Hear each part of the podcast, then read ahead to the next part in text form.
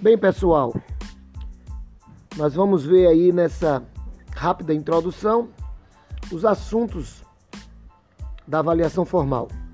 Primeiro, veremos uma definição de lógica. Depois, os objetos da lógica: a ideia, o juízo e o raciocínio.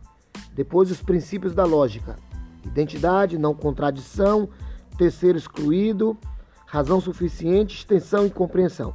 Depois, o juízo, a definição e o ato de julgar.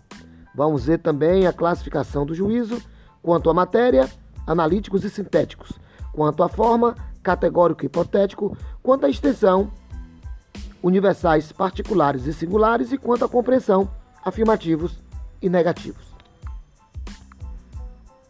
É isso aí.